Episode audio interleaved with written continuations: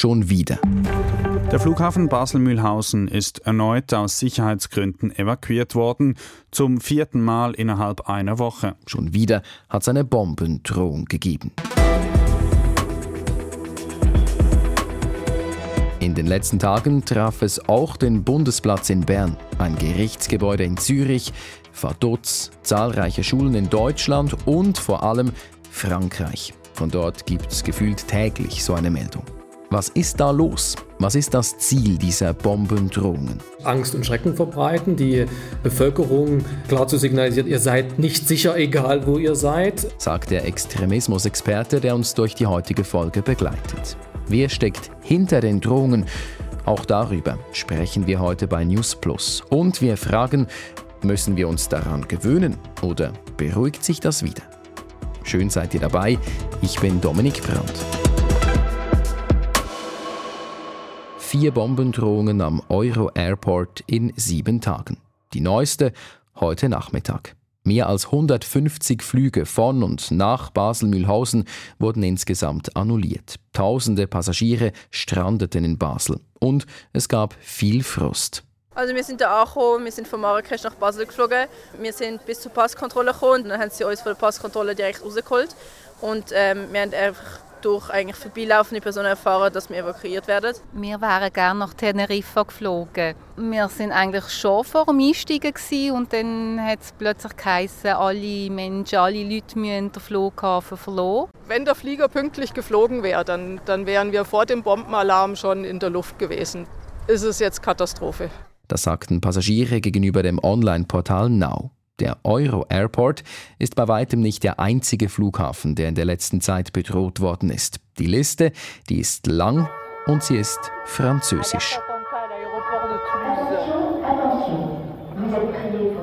Toulouse, Lille, Lyon, Nantes, Bordeaux, Montpellier. Und das sind noch nicht alle. Was es mit der Häufung in Frankreich auf sich hat, dazu etwas später. Flughäfen seien ein klassisches Ziel für Bombendrohungen. Das sagt Dirk Bayer. Er ist Experte für Kriminalität und Extremismus und Professor an der ZHAW, der Zürcher Hochschule für angewandte Wissenschaften. Ziele für solche Drohungen sind Orte, an denen sich viele Menschen aufhalten, wo dann auch viele Menschen betroffen sein könnten, wenn es denn zu einem Attentat käme. Und äh, man sucht sich diese Ziele aus, weil dann die Wirkung auch mit Blick auf Ängste, Sorgen, die die Bevölkerung hat, besonders groß sind und viele Menschen diese Orte kennen, ja teilweise frequentieren. Also man kann damit richtig Schrecken verbreiten, wenn man gegen diese Orte Drohungen ausspricht.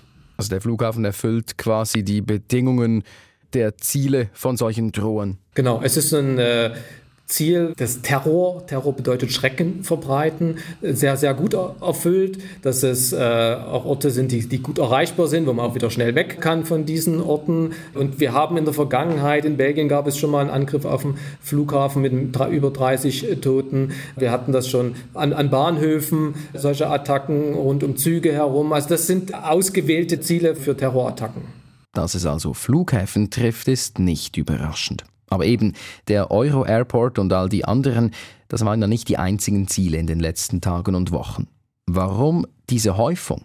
Ich denke, zwei Dinge kommen hier zusammen. Einerseits hat das mit dem islamistischen Terror zu tun, der jetzt wieder eine neue Aktivitätswelle erlebt durch die Angriffe der Hamas. Und teilweise hat die Hamas ja auch explizit dazu aufgefordert, jetzt auch in europäischen Ländern zum Handeln überzugehen. Der zweite Grund ist, man hat es hier auch immer mit Nachahmungstätern zu tun. Also wenn jemand feststellt, es funktioniert, man kann damit die Polizei in Atem halten, kann die Bevölkerung in Atem halten, dann probiert man es auch mal selber aus. Also auch so Nachahmungstaten spielen hier eine Rolle. Was sind denn die Ziele von solchen Tätern, vielleicht auch von den Nachahmungstätern? Was, was haben Sie damit für ein, ein Ziel, das Sie verfolgen?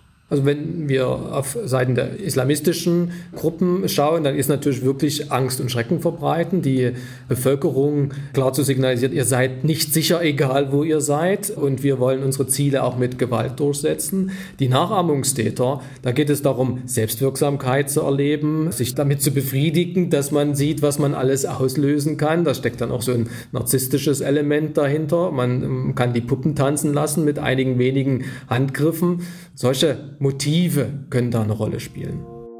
Extremismusexperte Dirk Bayer sagt also, es gibt nicht nur einen Grund für die Bombendrohungen. Da spielen verschiedene Faktoren eine Rolle. Einen gemeinsamen Nenner haben sie aber, die aktuelle Sicherheitslage in verschiedenen Weltregionen.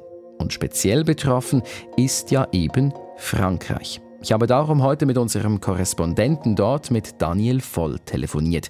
Er spricht von einer Welle von Drohungen. In der vergangenen Woche ist es zu sehr vielen solchen falschen Bombendrohungen gekommen.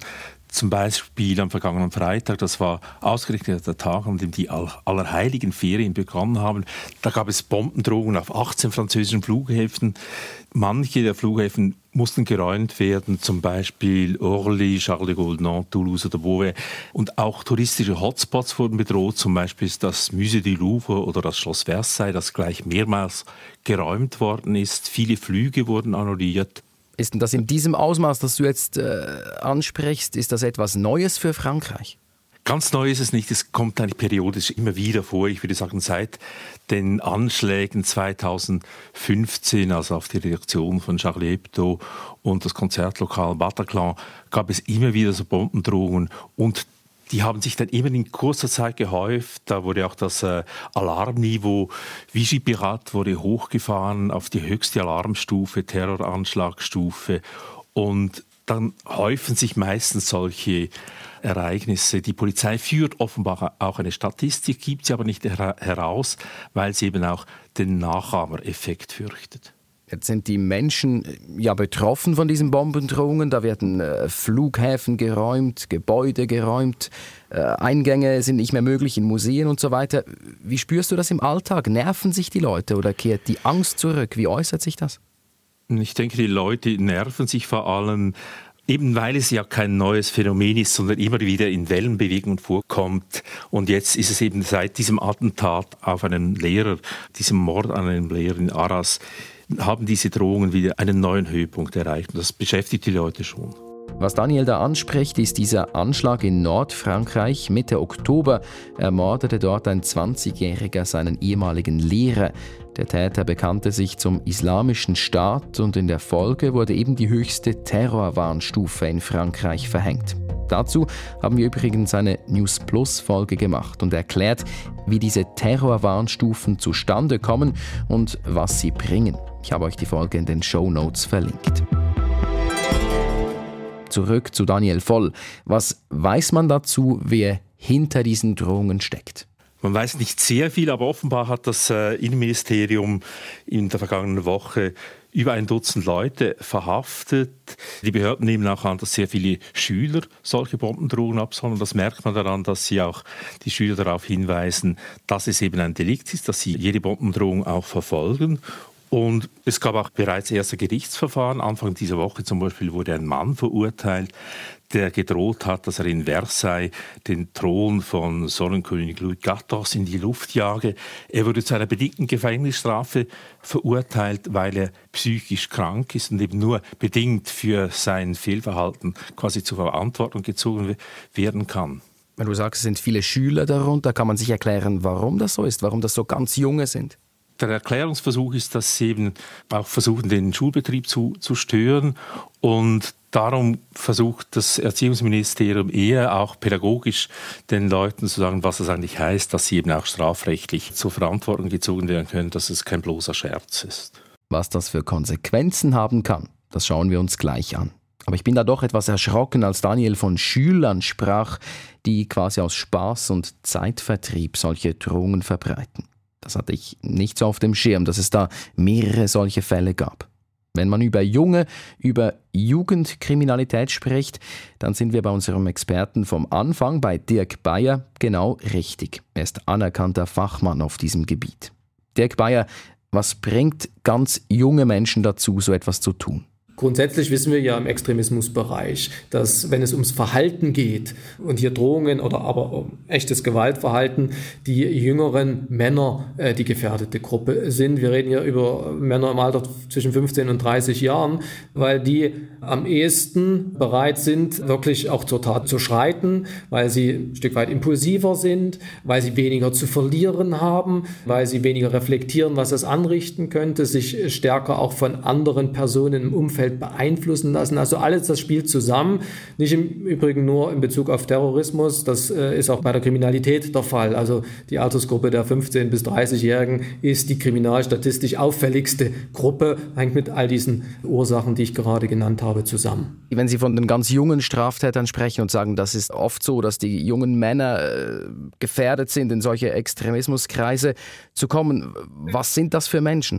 Das sind in der Regel Menschen, die Schwierigkeiten haben, sich gesellschaftlich zu integrieren, in äh, gute Berufsausbildung zu erhalten, Familien zu gründen, also die ein, ein, ein Stück weit äh, das normale Leben, wie es für junge Menschen vorgesehen ist, Schulabschluss, Berufsabschluss und so weiter, die, die da nicht reinfinden. Ähm, das hat jetzt mit Bezug auf Islamismus äh, durchaus betrifft das eher äh, Jugendliche mit muslimischem Hintergrund, die auch Schwierigkeiten haben, hier auch in der Schweiz äh, Fuß zu fassen, also die ein bisschen verloren sind, die äh, auf der Suche nach Bedeutsamkeit sind, nach Sinn sind in ihrem Leben, die sind gefährdet, in solche radikalen Milieus abzurutschen. Die Drohungen, die eben immer wieder von ganz jungen Männern kommen, die sind im Fall von Frankreich meist per E-Mail eingegangen. Oft würden dieselben Mails an mehrere Adressaten geschickt, das sagte am Wochenende der französische Innenminister. Was da jeweils genau drin steht, dazu sagen die Behörden nicht viel. Und da gilt es übrigens auch für uns Medien aufzupassen, dass man da nicht noch mehr Nachahmende auf den Plan ruft. Deshalb überlegen wir uns immer ganz genau, wie wir darüber berichten, was wir sagen und was nicht. Was auf jeden Fall angesprochen werden sollte, sind die möglichen Konsequenzen für Täter. Das sagt eine Medienethikerin in einem Artikel auf srf.ch. Da geht es um die Frage, was solche Berichte auslösen können. Ich habe euch diesen Link ebenfalls unter die heutige Folge gestellt. Also, was droht Menschen, die mit Bombendrohungen Chaos auslösen? Dirk Bayer sagt, dass man in der Schweiz für solche Drohungen bis zu drei Jahre ins Gefängnis gehen kann. Beim Strafmaß kommt es dann aber darauf an, ob die Täterinnen und Täter volljährig sind oder nicht. Wenn wir über junge Täterinnen und Täter sprechen, also unter 18-Jährige, äh, dann wird als allererstes mal geschaut, was ein Mensch dazu gebracht hat, in so jungen Jahren schon solche Dinge zu tun. Also was sind seine Belastungen, was sind seine Fehlentwicklungen, um eine möglichst passende Reaktion zu finden. Und da ist Jugendanwaltschaft in der Schweiz da sehr individuell unterwegs. Das kann ganz verschieden sein, das kann eine Haftstrafe sein, das kann aber auch ein Lernprogramm beispielsweise sein, Antiaggressivitätstraining. Manchmal stecken Drogenprobleme dahinter. Also wird sehr, sehr individuell geschaut. Wenn man ab 18-jährige Personen hat, dann ist die typische Reaktion sind äh, Geldstrafen. Allerdings, je schwerer eine Straftat ist und je schwerer auch eine Drohung ist, umso eher kommen natürlich dann auch Haftstrafen in Frage als Reaktion. Und trotz dieser möglichen Konsequenzen haben wir im Moment die Situation, dass es regelmäßig solche Drohungen gibt. Bleibt das jetzt einfach so? Oder gibt es die Chance, dass sich das wieder beruhigt?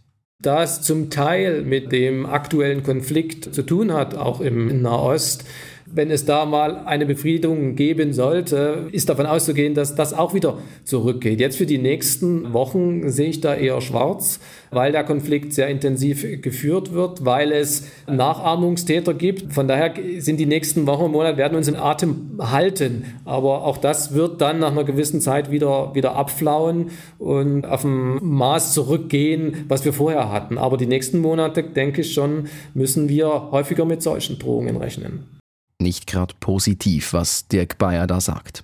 Umso wichtiger ist seine Aufforderung an uns, an uns als Gesellschaft. Man könnte ja schon auf die Idee kommen, diesen Drohungen so gut wie möglich aus dem Weg zu gehen, sprich nicht mehr dorthin gehen, wo es viele Leute hat. Das wäre aber ein fatales Zeichen, findet Dirk Bayer. Das ist auch mein Rat, man sollte sich jetzt nicht zu stark in seiner Freiheit beschränken und schon im Vorhinein bestimmte Reisen absagen, weil man Angst hatte, es könnte was passieren. Man sollte weiterhin den öffentlichen Raum aufsuchen, den öffentlichen Raum besetzen und sich nicht einschüchtern lassen, weil ich denke eben die, die Polizei, Nachrichtendienste, die haben sehr gute Informationsquellen und würden Anschläge rechtzeitig erkennen und verhindern. Und das nicht einschüchtern lassen ist quasi auch ein Zeichen an die, an die Drohe. Genau, es ist das Zeichen, wir weichen nicht, das ist unsere Gesellschaft, wir stehen zu unseren Freiheiten. Das ist einfach ein starkes Symbol, dass man sich nicht, nicht einschüchtern lässt von diesen Drohungen.